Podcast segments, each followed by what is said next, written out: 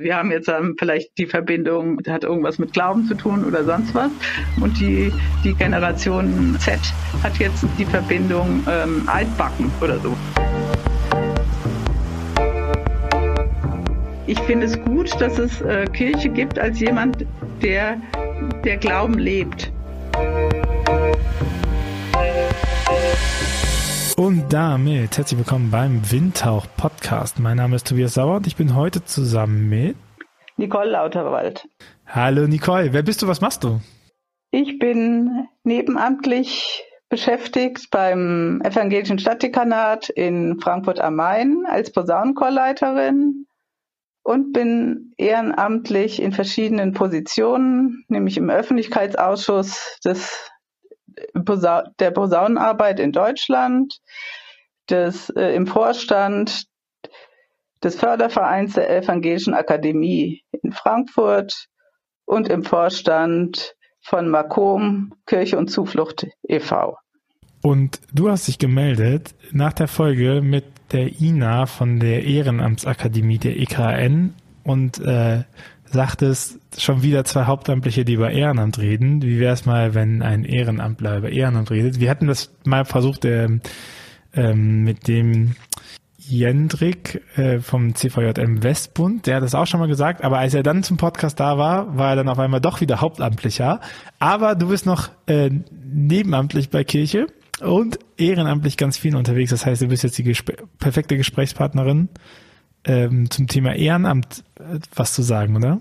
Ja, also ähm, ich finde es wichtig, dass Ehrenamtliche selber sprechen, weil das eine ganz andere Perspektive reinbringt, weil sie ja ihre eigenen Erfahrungen mitbringen, die sie im Ehrenamt machen. Und da bin ich gerne bereit, heute äh, zum Interview zur Verfügung zu stehen. Dann sag mal, welche Perspektive vermisst du denn? Also ich glaube, dass ähm, Ehrenamt ähm, so wie es ja auch im Ehrenamtsgesetz der EKN steht, ähm, gleichwertig zum Neben- und zum Hauptamt stehen muss. Und da ist noch ein bisschen Luft nach oben offen. Ähm, und da müssen wir alle gemeinsam mit dran arbeiten. Woran machst du das denn fest? Also ich mache es daran fest, dass ähm, also im Idealfall arbeitet Ehrenamt und Hauptamt und Nebenamt ähm, gleichberechtigt miteinander. Und wenn das klappt, ist das ja auch wunderbar. Aber wenn es eben nicht klappt, ähm, dann habe ich die Erfahrung gemacht, ähm, dass im Notfall die, die Stimme des Hauptamtlichen mehr zählt und ein stärkeres Gewicht hat. Und ich würde gerne daran arbeiten, dass es ähm, ja, dass man das gleichberechtigt dahin bekommt. Dann lass uns doch mal darauf gucken, äh, welche, welchen Sinn und Zweck hat denn das Ehrenamt innerhalb von Kirche deiner Meinung nach? Also ich glaube, die Stärke von Ehrenamtlichen allgemein ist ja, dass sie aus einer intrinsischen Motivation her ähm, ja ihre Arbeit machen. Also dass sie sagen, also mir ist es jetzt, ohne dass ich bezahlt werde, einfach aus, aus ihrem eigenen Glauben heraus ist es mir wichtig, die Arbeit zu tun, die ich da gerade tue. Dieser Arbeitsbereich ist mir so wichtig und, und ich möchte ähm, ja meinen Glauben weitergeben, indem ich das tue, was ich da tue. Und ähm, das ist eine wirklich große Stärke, die die Kirche da äh, weit hat und deswegen ist es auch ein ein Aspekt von Kirche, den sie weitergeben muss und den sie auch hegen und pflegen muss. Naja, nun ist es ja in der protestantischen Tradition so, dass die Hauptamtlichen oder vor allen Dingen jetzt mal die Fahrpersonen ja meistens ja auch nicht bezahlt werden, sondern von der Gemeinde versorgt. Und das ja auch die Idee davon ist, dass die tendenziell intrinsisch motiviert sind, äh, den Beruf des, äh, des Pastors, der Pastorin, der Pfarrerin, des Pfarrers auszuüben, äh, weil die ja auch über den Maßen einen Anspruch hat. Also wo ist, ist, es, ist es die Tatsache, dass man Geld bekommt, was äh, die Motivation verlieren lässt? Oder äh, was ändert sich? Oder was ist der Unterschied?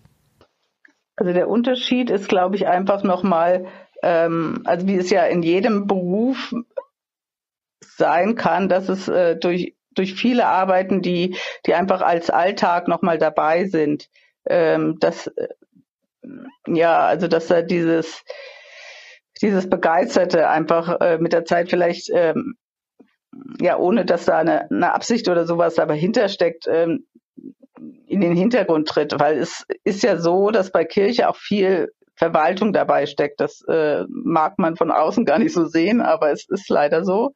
Ähm, und der Vorteil der Ehrenamtlichen ist ja auch, dass man sagen kann, also ich habe jetzt auch die die Möglichkeit, gerade in, äh, wenn es die Gemeindearbeit ist, ähm, nach außen nochmal eben ähm, weiterzugeben, was mich äh, bei der Kirche ja und bei meinem Glauben so begeistert. Also du hast als Ehrenamtlicher die Möglichkeit, äh, mehr Rosinenpicken zu machen, das zu machen, was dir halt Spaß macht, während du als hauptamtliche Person einen Arbeitsauftrag zu erfüllen hast und da halt auch nicht nur Sachen dabei sind, die einem Spaß machen? Ja, und vielleicht auch nicht in dieser, ähm, also in dem großen Maße, also vom, vom Zeitaufwand, wenn man davon ausgeht, ähm, dass ein Hauptberuf, also in der Regel ja ähm, 40 Stunden hat, bei einer äh, beim Fahrer, bei einer Fahrerin oft ja auch mehr, ähm, dann ist es ja oft so, dass bei Ehrenamtlichen ähm, ja gerade die Stärke ist, dass sie äh, eben einen Teil Ehrenamt bei der Kirche hat, äh, aber auch eben in ganz anderen Lebenszusammenhängen sonst stehen und aber davon erzählen können, was sie eben bei der Kirche machen und so auch in die mittlerweile ja äh, säkulare Welt auch ausstrahlen können. Ich versuche das zu verstehen, ne? weil die, diese diese, diese Frage nach Ehrenamt und nach der Rolle des Ehrenamts und die, dieser dezente Ton, der immer mitschwingt, zu sagen, dass es übergangen wird und so und dass das Hauptamtliche mehr Macht haben und so, das ist ja nichts, was, was du jetzt in diesem Podcast reingetragen hast, oder das passiert ja immer. Ich kann an dieser Stelle mal auf den äh, Podcast meiner Kollegin Lisa ähm, hinweisen, die ähm, mit der Eule zusammen einen Podcast macht, der heißt sich Ehrensache, wo es explizit nur ähm, mit Ehrenamtlichen ähm, rund um dieses Thema Kirche geschnackt wird. Hm, du sagst, dass am Ende immer die Hauptamtlichen dann entscheiden, obwohl eigentlich das Kirchengesetz äh, sagt, ähm, dass die gleichwertig sind, aber das ist also ich, ich, ich frage mich, wie funktioniert das? Also wie bekommt man das hin, dass es was ist, weil ja auf der anderen Seite ja auch gerade schon gesagt wird, dass die Ehrenamtliche natürlich viel weniger Zeit investiert haben oder ähm, oder sich viel mehr spezialisieren können. Ne? Also wo, wo baut man auf Ehrenamt? Wo, wo braucht man Hauptamtliche vielleicht auch für? Ne? Was ist, was ist die Rolle von Hauptamtlichen gegenüber von Ehrenamtlichen in so einer Gemeinde? Weil damit kommt ja auch die Frage nach, nach Verantwortung und auch, ja, ich meine, wenn man Entscheidungen trifft, ja auch die Frage von Haftung mit rein, ne? Ja, also, also ich glaube, es gibt ja zwei Komponenten. Also erstmal würde ich nicht unbedingt sagen, sie haben mehr Macht, die Hauptamtlichen. Es ist ja auch äh, letztendlich, äh, auch durch den Kirchenvorstand ist es ja, sind ja Entscheidungen, die gemeinsam äh, gefällt werden. Ähm, sie haben natürlich ähm, mehr Zeit, in der sie irgendwas gestalten ähm, können. Ähm, andererseits sind es, wie gesagt, die gemeinsamen Entscheidungen. Ich glaube halt nur, dass in Situationen, in denen es, ich sag mal, problematische Zusammenarbeit gibt oder die, die, die Zusammenarbeit sich nicht äh, sinnvoll gestaltet, ähm, da ähm, ja da eine Lösung gefunden werden muss, die äh, nicht im, nicht zu Lasten des Ehrenamtlichen äh, geht. Also ähm, das ist, glaube ich, die Situation, die wir zurzeit haben. Also auch auch mal als Beispiel genommen, es gibt ähm, also es gibt praktisch einen Personalrat für die ähm, für die Hauptamtlichen, also MAV genannt, in der, äh, äh, also ich weiß nicht, wie das bei den Katholiken ist, aber in der evangelischen Kirche. Auch MAV. es gibt aber keinen ehrenamtlichen äh, Personalrat. Also das nur mal als Beispiel genannt. Ähm, und solche Sachen sind einfach, glaube ich, noch in der Entwicklung, die notwendig in der Zukunft noch, die man noch brauchen muss. Ja, die Frage ist ja aber auch, also braucht es ja einen ehrenamtlichen Personalrat? Also was, was, was würde der, was würde der machen? Weil ne, der Vorteil von Ehrenamtlichen ist ja, dass sie sagen können, heute Moin, morgen Ciao, weil sie dem nicht verpflichtet ist, während ja die Mitarbeitenden auf so einen Personalrat angewiesen sind, weil ja auch Entscheidungen über die Frage von Arbeitsverhältnis äh, gesetzt werden. Also ich versuche das zu verstehen, ne? Was, was sind die, was sind die Aufgaben von, von Ehrenamtlichen? Was, was brauchen sie für Unterstützung? Was ist genau das, was du sagtest, die Perspektive, die, äh, die damit eingebracht wird? Und was, was sind dann die Ressourcen, die ihnen vielleicht fehlen oder, oder also ich glaube, es sind zwei Komponenten. Also das eine ist ja auch, was, äh, was sie Ina schon vorgestellt hat, ist einfach, dass äh, ja diese, dieses Bildungs-Know-how, was, äh, was ihnen, ihnen gegeben werden muss, was äh, äh, wo die Ehrenamtsakademie äh, ja auch schon viel wertvolle Arbeit leistet. Ähm, das andere ist aber, wenn, wenn es eben zu einer Situation kommt, die für die Ehrenamtlichen nicht befriedigend ist und dass sie dann sagt, ich mache mein Ehrenamt nicht. Das äh, kann für die Kirche auch keine gute Situation sein, äh, weil sie a die Ehrenamtlichen verliert und ähm, die dann auch unter Umständen ähm, ihr Ehrenamt eben an anderen Situationen, äh, in anderen Organisationen dann leistet. Ähm, ganz abgesehen davon, dass dann vielleicht ähm, auch persönliche ähm, ja, Unzufriedenheiten entstehen, wo ich sagen würde, der Glaube soll ja eigentlich oder die Botschaft der Kirche soll ja eigentlich sein, wir tun ähm, den Menschen was Gutes und nicht, äh, wir lassen sie unzufrieden zurück. Also das äh, ist das, was, was ich dann auch immer noch im Hintergrund habe. Also die Frage eigentlich nach ähm, nach Pflege der, also nach nach Unterstützung, nach Pflege, nach ähm, nach Wertschätzung der Arbeit die dann zu kurz kommt und die sich jetzt in, in deinem Beispiel an Konflikten ähm, zeigt, oder? Also das wäre ja die Frage, wie, wie, wie wertschätzt man denn das Engagement von Ehrenamtlichen, wenn es ja eben nicht der Lohn ist, mit dem man es wertschätzt. Ne? Also es gibt ja keine finanzielle Vergütung erstmal. Das ist ja das, womit man klassische Arbeit ähm, entlohnen würde. Genau, also da ist dann letztendlich ja auch die Frage dahinter, warum machen Ehrenamtliche diese Arbeit, wenn sie nicht entlohnt werden?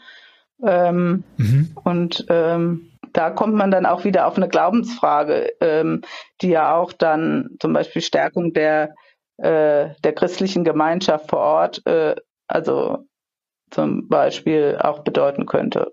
Was bedeutet es denn für dich? Warum, du bist ja Ehrenamtliche, du machst ja, du bist ja in mehreren Vorständen drinne. Das so wie ich Gremienarbeit kenne, bedeutet das viel Zeit, die du da rein investierst. Ähm, warum, warum machst du das? Ja, also für mich sind es eigentlich zwei, zwei Sachen. Also für mich ist A, erstmal die Gemeinschaft mit, mit anderen Menschen, die zusammen ähm, einfach was viel Größeres ähm, ja, bringen können als man selber allein und das eben noch äh, verbunden mit dem Glauben, ähm, dass Gott uns da in eine bestimmte Richtung führt. Dann als zweites auf jeden Fall die Musik, die, ähm, wo ich der Überzeugung bin, gerade wenn es eine, eine Blasmusik ist, äh, die sie uns Gott besonders nahe ist. Und, ähm, und das äh, dritte ist auch, dass wir, da ist mein Kirchenasyl-Engagement zu begründen, ähm, dass wir auch immer die Verantwortung haben, uns um Leute zu kümmern, die, denen es schlechter geht als uns und ähm, ja das christliche Menschenbild da äh, ganz besonders gefordert ist. Und ich finde gerade diese, äh, gerade diese Kombination zwischen Ehren und Hauptamt eine faszinierende äh, Sache und eine besondere Stärke von Kirche. Aber an der, Aus, an der Ausbildung oder an der derzeitigen Situation muss, glaube ich, noch gearbeitet werden. Brauchst du dein Ehrenamt, brauchst du für dein Ehrenamt Kirche oder braucht Kirche dein Ehrenamt? Das habe ich jetzt noch nicht ganz verstanden. Nochmal. Äh, Nein, also braucht, braucht, ähm, brauchst du für dein Ehrenamt Kirche, weil Kirche dir die Ressourcen dafür zur Verfügung gibt, dass du dem Ehrenamt nachgehen kannst? So? Ja. Oder brauchst du oder braucht die Kirche dein Ehrenamt? Versuch das Abhängigkeitsverhältnis ähm, zu erörtern. Also ich glaube es beides irgendwie. Ähm, weil ich glaube auch, ähm, also da kennen wir jetzt auch mal äh, die Frage, was ist, äh, was soll Kirche in Zukunft sein? Also ich erlebe, dass äh, in dem in dem in dem Milieu, in dem ich stecke, nämlich relativ, ein relativ, ich sag mal für kirchliche Verhältnisse eher linkes Milieu. Ähm, dass da auch viele sagen, ja, ich, ich trete aus der Kirche aus, äh, das ist, äh, also da fühle ich mich nicht mehr beheimatet. Und das finde ich eigentlich auch eine schwierige Entwicklung, weil, ähm, weil ich sage, Kirche muss eigentlich, darf sich nicht verengen von den Milieus her. Also deswegen würde ich sagen, Kirche braucht meine Stimme und andere, die in diesem Milieu stecken, auch, ähm, weil das ansonsten eine Verengung ist. Aber ich glaube, das ist ein gegenseitiges äh, Geben und Nehmen. Dann äh, lass uns doch das nacheinander aufbauen. Was hast du denn davon, äh, dass du dein Ehrenamt in Kirche machst und nicht zum Beispiel, keine Ahnung, in der für die Stadt oder für, für einen anderen paritätischen Träger oder so oder für einen freien Verein? Was ist der Vorteil an Kirche für dich? Also ich würde es, also auf jeden Fall finde ich es notwendig, dass es sich mit dem Glauben äh, verbindet weil ich äh, der festen Überzeugung bin, dass Gott ein, ähm, einen Plan mit uns hat, äh, den wir teil, den wir größtenteils nicht wissen, aber der äh, irgendwie da ist.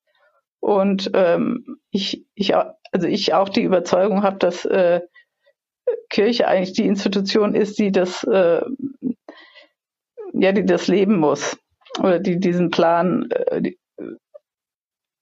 in diesem Plan vorkommen muss und den man dort in der Kirche gestalten muss. Ähm, ich glaube auch, dass man seinen Glauben nicht alleine leben kann als Einzelperson, sondern als Gemeinschaft leben muss und dass auch Kirche diese Institution sein sollte. Ähm, auch wenn ich weiß, dass es viele Leute gibt, die sagen, ja, man kann das ja auch ohne Kirche machen. Da muss man mal sehen, wie sich das entwickelt. Naja, es ist wenn man, wenn man ja von Zukunft der Kirche redet und wie sich das entwickelt und wo man, wo man hingehen könnte, dann ist es ja genau die, die Frage, ne? Wieso macht man das denn dann in Kirche? Warum, was, was ist daran besonders? So, was, warum kann das nicht ein anderer Verein machen? Wieso, ich meine, wenn du einen Raum brauchst, um Musik zu machen, dann bekommst du bestimmt einen Raum, wo man Musik drinnen machen kann. Und es gibt bestimmt auch Leute außerhalb des Protestantismus, die Posaunenmusik mögen oder so, ne? Also was, was ist denn das, generisch Gute oder das, das Besondere dran, was es attraktiv macht für Leute, sich innerhalb von Kirche zu engagieren, auch vielleicht als Wachstumsraum, ne? Ich meine, klar, wenn man irgendwie sagt, ich bin hier kirchlich sozialisiert und deswegen mache ich das in Kirche, dann äh, ist das natürlich top für die aktuellen Generationen, die das noch haben. Aber wir sehen in den Studienlagen, dass es einen Traditionsabbruch gibt der ja deutlich spürbar wird jetzt, ne? Also wenn man auf die Zahlen der Weihnachtsgottesdienste guckt oder so, der ist ja deutlich spürbar und der sorgt dann dafür, dass es nicht der Automatismus ist, ach so, ja, ich bin ja irgendwie Protestant, deswegen frage ich bei der protestantischen Kirche mal nach, ob es auch Chor gibt oder so. Ja, ich meine, das merken wir natürlich in den Posaunenchören auch. Also die, ähm, die haben ja in der Jugend jetzt wirklich leider äh, auch ihre Abbrüche. Ähm, aber wir haben drei verschiedene ähm, Themen, die wir eigentlich setzen. Also wir haben den Glauben, wir haben die Musik und wir haben die Gemeinschaft. Und ich glaube, das ist das, was also uns jetzt zum Beispiel im musikalischen Bereich auch trennt von, von verschiedenen, ich sag mal, vom Musikverein oder so. Und ich glaube deswegen, dass es auch unsere Aufgabe ist, äh, vermehrt wieder den Glauben äh, ins Gespräch zu bringen, damit ähm, auch klar wird, was uns da zum Beispiel unterscheidet, also jetzt mal im musikalischen Bereich zu bleiben, ähm, von anderen musikalischen Gruppen. Ähm, das, da muss man das den Menschen dann überlassen, ob sie sagen, ja, okay, finde ich gut oder finde ich nicht gut. Ähm, aber es muss klar sein, was sind wir denn? Also und wo sind dann die Unterschiede zu anderen? Das versuche ich jetzt ja fragen, weil im Moment ist es ja, es ist ja so ein bisschen Henne- und Ei-Problem, weil es ja dann heißt, der Glaube ist das, was uns unterscheidet. Aber das ist ja etwas, was die Leute außerhalb erstmal nicht als relevanten Punkt sehen würden, weil dann würden sie ja hinkommen, ne? Dann würden sie sagen, ach guck mal, das ist ja das, äh, wo ich meine Musik mit meinem Glauben verbinden kann. Ne? Aber der Zugang zu meinem Glauben ist ja etwas, was ähm, nicht so stark in die persönliche Handlung reinbricht, so weil ne, Traditionsabbruch. Ähm, dass das glaube etwas, was ist, was unter privat gehandelt wird, dass es gar nicht etwas ist, was man jetzt öffentlich herausträgt, ne, was dann vielleicht auch gar nicht relevant wird in seinen, in seiner Handlungsfindung und sowas.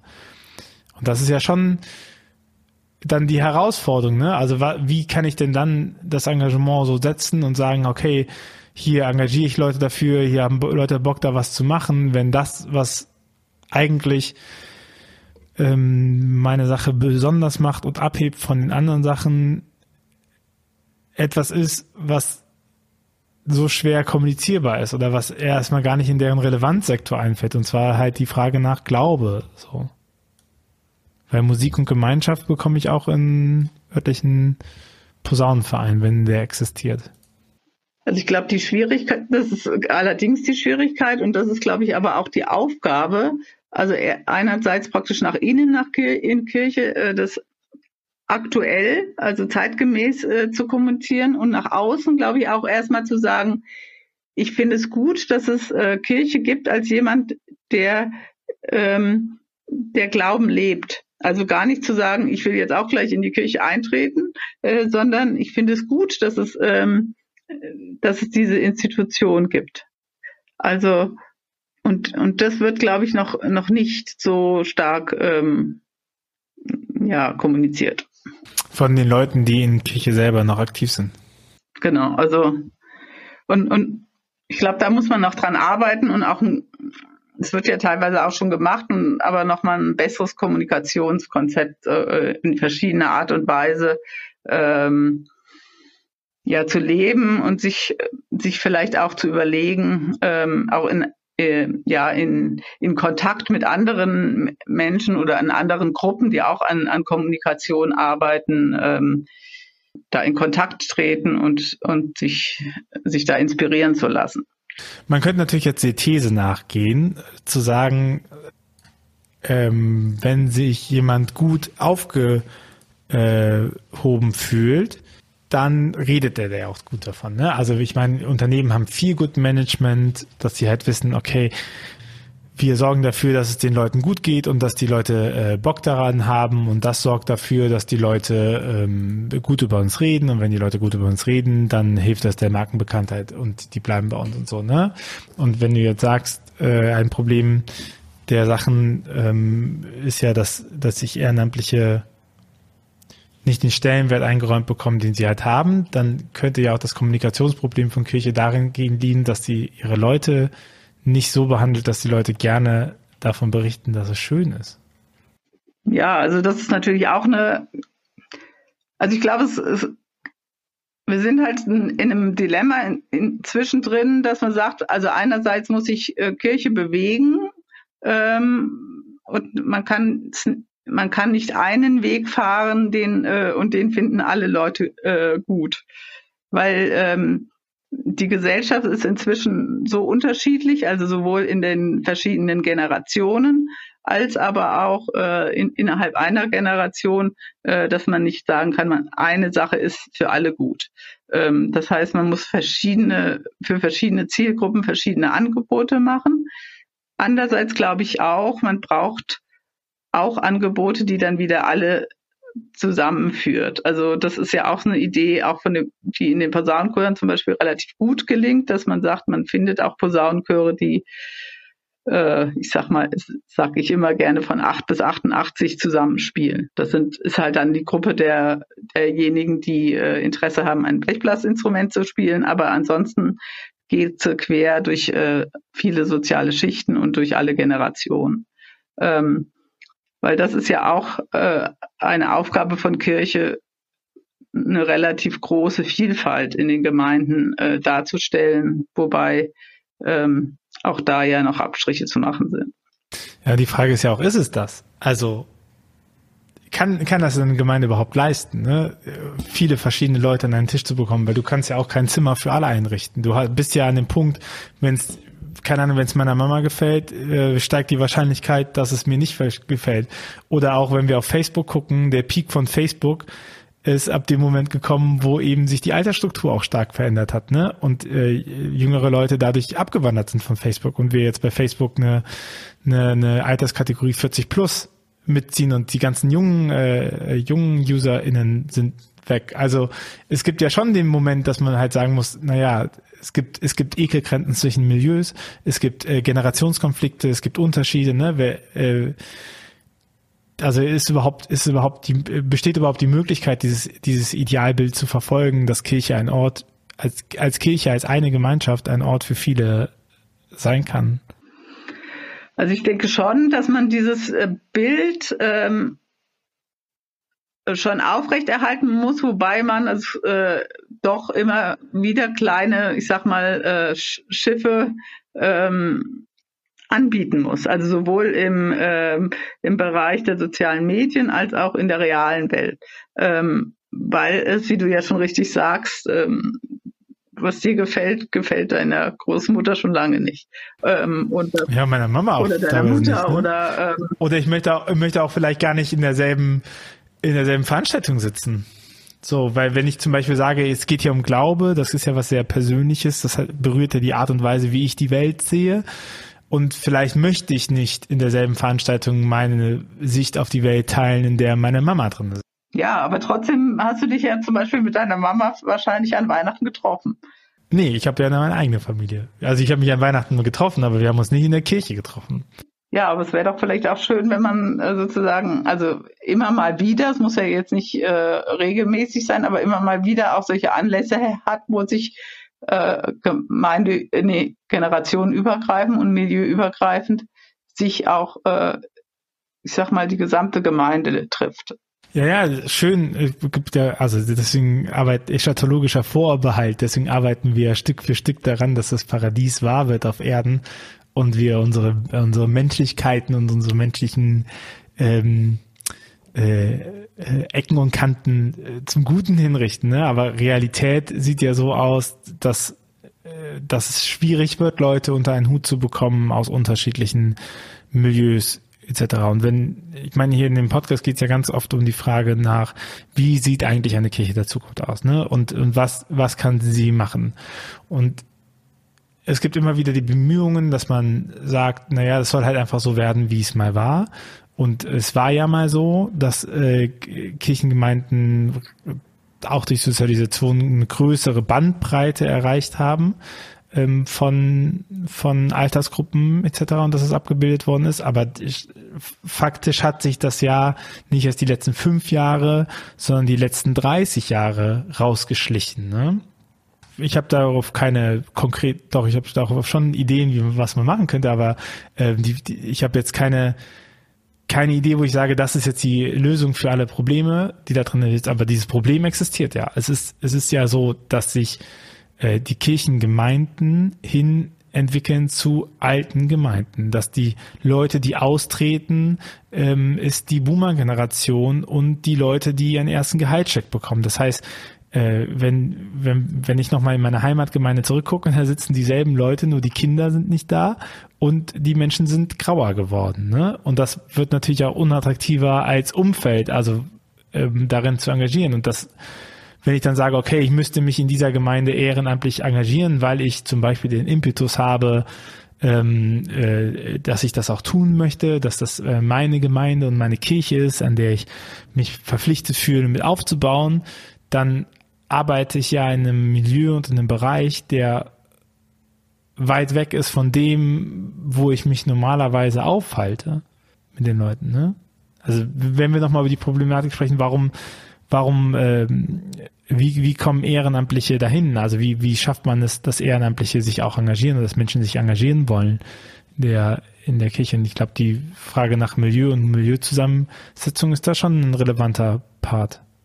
Ja, und ich glaube halt vor allem, man darf halt in Gemeinden nicht äh, praktisch immer die äh, in ihrer Arbeit bevorzugen, die sowieso schon in der Kirche sind. Also sprich, wie du jetzt gerade gesagt mhm. hast, die Generation äh, 70 plus. Ähm, weil ja die heranwachsende Generation, das, da hatte ich jetzt letztens auch mal ein Gespräch äh, äh, mit der, zum Beispiel jetzt mit dem Begriff evangelisch, äh, eine ganz andere ähm, Verbindung hat, als wir das jetzt zum Beispiel haben. Also wir haben jetzt ähm, vielleicht eine, die Verbindung, ähm, hat irgendwas mit Glauben zu tun oder sonst was. Ähm, und die, die Generation äh, Z hat jetzt äh, die Verbindung ähm, Altbacken oder sowas. Ja, also es hat eigentlich mhm. gar nichts mehr mit dem Glauben zu tun, sondern mit dem Zustand der Kirche. Ähm, und das müsste eigentlich ähm, aufgebrochen werden. Und das kann eben nur mit äh, Angeboten geschehen, die halt speziell auf diese Altersgruppe zugeschnitten sind. Mhm. Dann lass uns den zweiten Part mal angucken. Der erste Part war ja das, äh, die Frage nach, ähm, wofür brauchst du eigentlich die Kirche für dein Ehrenamt? Ähm, und die, der zweite Part wäre natürlich die Frage, wofür braucht denn die Kirche überhaupt Ehrenamtliche? Ja, ich arbeite ja nun ähm, hauptberuflich ähm, ähm, bei der Stadt Frankfurt, also einer äh, Kommune. Und ähm, als ich bei Kirche angefangen habe, war ich eigentlich erschreckt, wie, wie sehr sich äh, die Kirche einer Kommunalverwaltung ähnelt. Ähm, ich finde aber, dass gerade die, die Ehrenamtlichen in der Kirche gerade dieses äh, Moment aufbrechen. Dass es eben nicht verwalt, also dass es nicht den Eindruck hat, äh, Kirche ist nur Verwaltung, sondern eben sehr viel mehr. Ähm, Verwaltung sollte ja bei Kirche eigentlich eher ein dienendes Element haben, sondern ähm, ja soll ausstrahlen in die Welt als als was, ähm, dass wir hier von äh, Gottes Botschaft künden. Das machen natürlich auch alle Hauptamtlichen, zumindest die, die intrinsisch motiviert sind. Ähm, aber ich glaube, dass ähm, die Ehrenamtlichen da noch einen wertvollen Aspekt dazufügen können und das ergänzen können. Welchen Aspekt ergänzen denn Ehrenamtliche, was die Hauptamtliche nicht so im Blick haben können? Also ich hatte es äh, am Anfang, glaube ich, schon mal gesagt. Also einfach dieses, diesen Aspekt, den du ja auch schon gesagt hattest. Ehrenamtliche können im Prinzip von einer Sekunde auf die nächste sagen, nein, ich habe keine Lust mehr, weil ich bin in keinem Anstellungsverhältnis. Ähm, aber ich entscheide mich jeden Tag, jeden Tag neu dafür, dieses Ehrenamt zu machen. Ähm, mir ist auch klar, dass das jetzt nicht bei manchen Ehrenamtlichen nicht nur die Entscheidung aus dem Glauben heraus ist, sondern dass da auch andere Sachen mitspielen. Das, äh, äh, da gibt es ja auch immer wieder Untersuchungen dazu. Aber ich glaube trotzdem, ähm, dass gerade diese, dieses Zusammenspiel zwischen Ehrenamt, Nebenamt und Hauptamt, diese, ja, diese Botschaft, ähm, wir sind eben zusammen auf, ähm, unterwegs äh, hier in der Welt, um da äh, die Existenz Gottes irgendwie zu beweisen oder nach außen zu strahlen, ähm, dass die da einen wertvollen Beitrag leisten. Ja, das ist jetzt natürlich so ein bisschen die Form, ne? Also die Sache, dass Ehrenamtliche ehrlicher sein können, dadurch, dass sie nicht verpflichtet sind, das zu machen, dass sie ähm, ehrlicher äh, kommen und gehen können und so.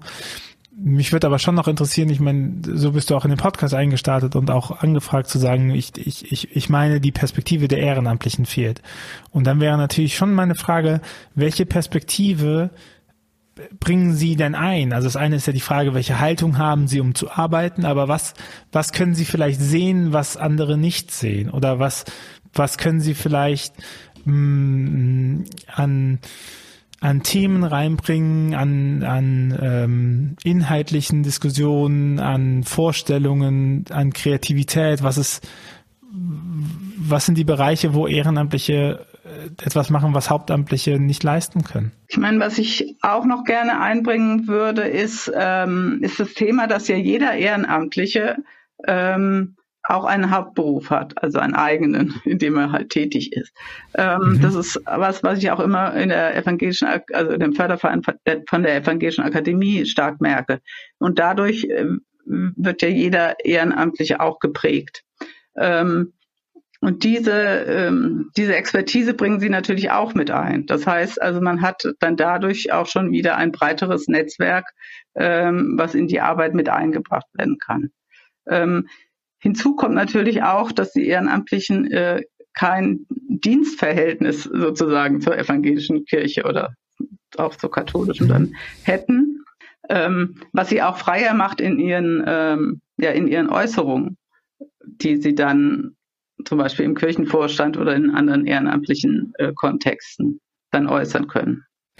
Also die, ähm, die Perspektive, die sie einbringen, ist erstmal die Perspektive einer anderen Arbeitswelt und einer anderen Welt, die ja jemanden, der hauptamtlich irgendwo arbeitet, natürlich verschlossen ist, ne? nehme ich wahr. Und das zweite ist ähm, auch eine, eine größere Ehrlichkeit in den Aussagen, die sie treffen können. Genau. Und wo würdest du sagen, sind die ähm, die Grenzen von ehrenamtlicher Perspektive innerhalb der kirchlichen Engagements? Was Ehrenamtliche nicht leisten können oder was man denen nicht aufdringen könnte? Oder, oder können Ehrenamtliche alles schaffen? Es braucht eine Zusammenarbeit, weil ähm, es gibt natürlich auch einfach äh, Gremien, in denen Ehrenamtliche gar nicht äh, da sind. Es, sie, hat, sie haben natürlich auch äh, allein von der Arbeitszeit nicht die, die Ressourcen, die die Hauptlich, Hauptamtliche haben. Also deswegen braucht es da auch eine mhm. gute, gute Absprache untereinander. untereinander. Also du würdest sagen, die Grenzen von Ehrenamt sind zum Beispiel die zeitlichen Ressourcen, oder? Und äh, was das, das davor äh, zeitliche Ressourcen und ja, und dann äh, liegt es natürlich auch, ich meine, das ist auch wieder dann das äh, fachliche Know-how, was natürlich dann die ähm, die Ehrenamtlichen kommt natürlich immer, äh, nee, die Hauptamtlichen in Kirche speziell auf ihren Arbeitsbereich zugeschnitten auch haben. Äh, äh, also natürlich mhm. haben und die Ehrenamtlichen kommen dann natürlich eher aus ihrem hauptamtlichen Bereich, den sie ja also in irgendeinem anderen Bereich eben haben. Also das ist äh, bei der beim Hauptamt der Kirche, die haben ja äh, eher zugeschnitten auf ihr persönliches, ob sie jetzt Theologin sind oder Kirchenmusiker oder was auch immer. Wobei du natürlich ja auch fachlich kompetent bist äh, in der Posaunenmusik, oder? Und da wahrscheinlich es wenige gibt, äh, die dir da das Wasser reichen können. Ja, also da sage ich jetzt immer, also ich habe ja auch viel, also mit praktisch mit allen Landesposaunenwarten Deutschlands irgendwie zu tun. Äh, da sage ich immer, ähm, also ich kenne jetzt sozusagen die ganzen Strukturen sehr gut. Ich weiß, äh, wie Posaunenchöre arbeiten, wie unterschiedlich, aber auch gleichzeitig ähnlich sie sein können. Aber natürlich, also ich sag mal, fachlich am Instrument, äh, da sind, ist mir jeder Landesposaunenwart haushoch überlegen und, ähm, und auch ähm, an der Auswahl der, äh, der Musikinstrumente, äh, nee, nee, nee der, ähm, der Auswahl der Noten und so weiter. Und natürlich kann die auch keine, keine Kompositionen äh, ähm, machen.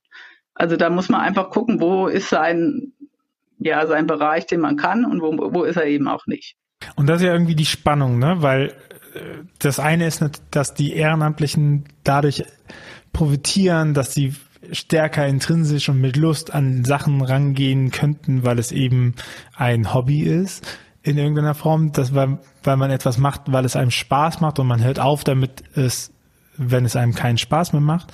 Und dadurch wird man gut in Sachen. Und der Vorteil an Hauptamtlichen ist natürlich, dass sie Zeit dafür haben, sich mit Sachen beschäftigen zu können. Also bestimmt sind hauptamtliche LandesposaunenwärterInnen auch deswegen gut, weil sie sich mal einen Tag lang an den Tisch setzen können, dafür bezahlt werden, dass sie sich nur Noten angucken und äh, sich dann die besten Noten rausgucken. Ne? Während du das vielleicht zwischen äh, zwischen deinem Hauptjob, deinem Nebenjob und deinem ehrenamtlichen Engagement irgendwie hinbekommen musst, jetzt die passenden Noten zu finden. Und das natürlich auch Zeit und bezahlte Zeit für Themen natürlich eine unglaubliche Ressource auch sind die, die man zur Verfügung hat.